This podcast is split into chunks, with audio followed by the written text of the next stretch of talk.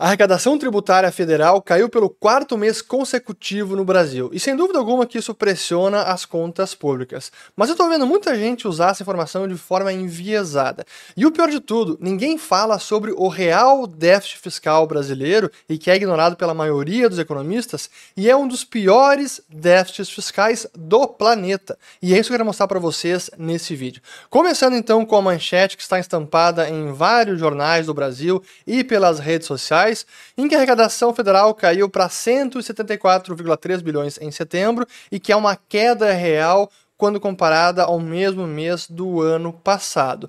Mas a verdade é que essa queda de arrecadação que tem sido verificada em vários meses de certa maneira, já era esperada pela própria dinâmica da economia brasileira que vinha desacelerando e também que foi muito turbinada pelo PIB nominal no ano passado. A arrecadação federal foi turbinada no ano passado e isso é até um efeito estatístico, essa queda que estamos vendo agora. E isso não é restrito no Brasil. Nos Estados Unidos estamos vendo também a mesma foto. Colocando aqui na tela, ó, a arrecadação tributária de seis meses, semestre contra semestre. Vejam agora o último, primeiro semestre de 2023, uma queda de mais de 14%, e aqui é nominal, sem desconsiderar, sem considerarmos a inflação, que seria ainda maior. Então, queda nominal de 14,24% em relação ao mesmo semestre do ano anterior.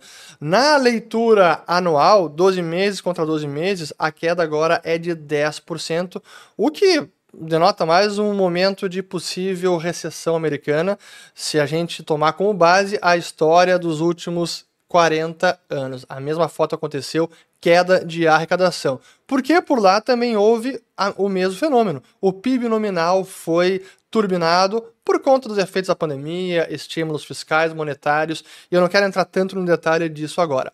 Mas então, por que, eu digo que muita gente está usando de forma enviesada essa manchete? Porque já era esperada essa queda de arrecadação. Dizer que apenas ah, é o efeito Lula, são as práticas do Haddad, o Ministério da Economia, hum, não é bem verdade.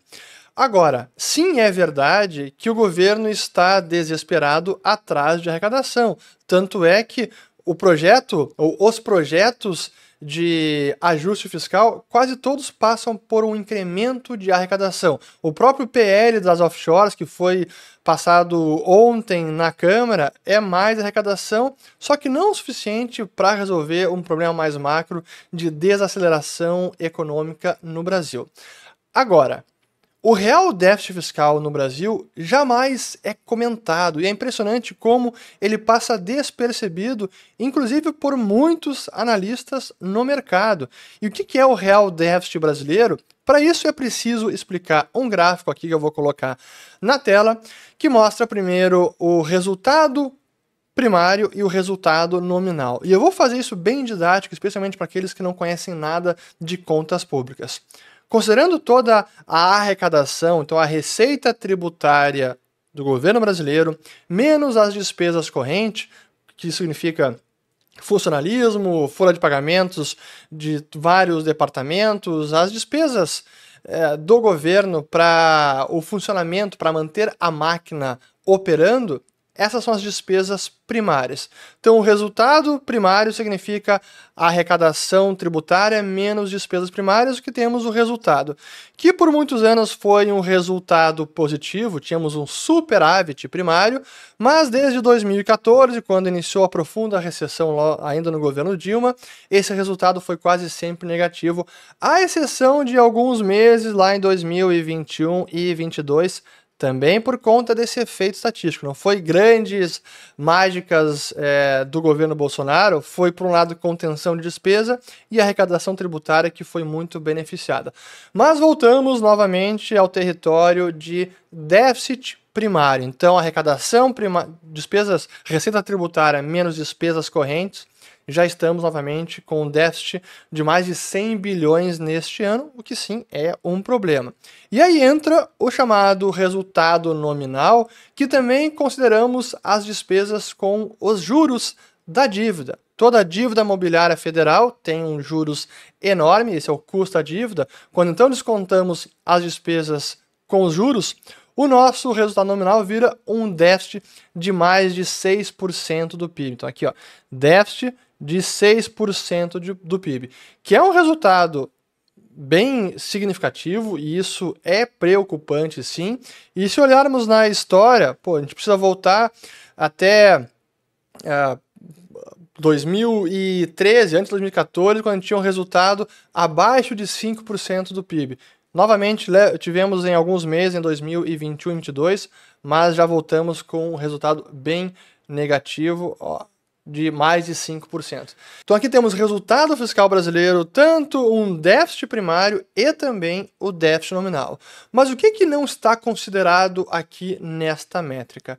É todo o refinanciamento da dívida. Todos os meses vencem títulos públicos que o governo precisa amortizar, pagar o principal e normalmente ele faz isso rolando a dívida. Emite novos títulos, para resgatar ou para pagar a dívida que foi emitida no passado está vencendo agora. O grande problema do Brasil é que o prazo médio da nossa dívida é muito curto. A dívida vence muito rápido. Vejam só aqui que é um dos prazos médios de dívidas mais curtos também do planeta. Aqui a linha azul é, escura é a dívida Pública Imobiliária Federal interna, que tem um prazo médio de 3,9 anos, e quando consideramos também a dívida pública externa, aquela emitida no exterior, em dólares, aí o prazo médio é um pouquinho maior, 7,1 anos. E aí, no somatório das duas, o prazo médio da dívida pública federal em 4,1 anos. Isso é muito, muito curto, e nós não temos conseguido melhorar isso. Conseguimos até 2015, mas voltou a se deteriorar e desde praticamente 21, 22 não sai desse patamar ao redor de 4 anos. Países como Inglaterra têm mais de 14 anos de prazo médio de dívida. Outros países na Europa também. Estados Unidos, que é um dos menores, mas aí tem a ver até com o dólar ser a moeda de reserva, mas tem um prazo médio acima de 6 anos.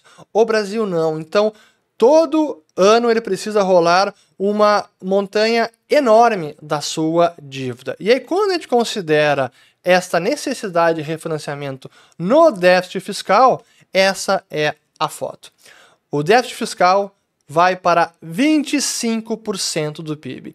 E esse é o real déficit fiscal brasileiro. Um quarto do PIB porque essa grande diferença significa toda a rolagem de dívida que precisa ser feita todo ano, já que vence em quatro anos, praticamente a cada ano a gente precisa amortizar 25% ou um quarto da dívida.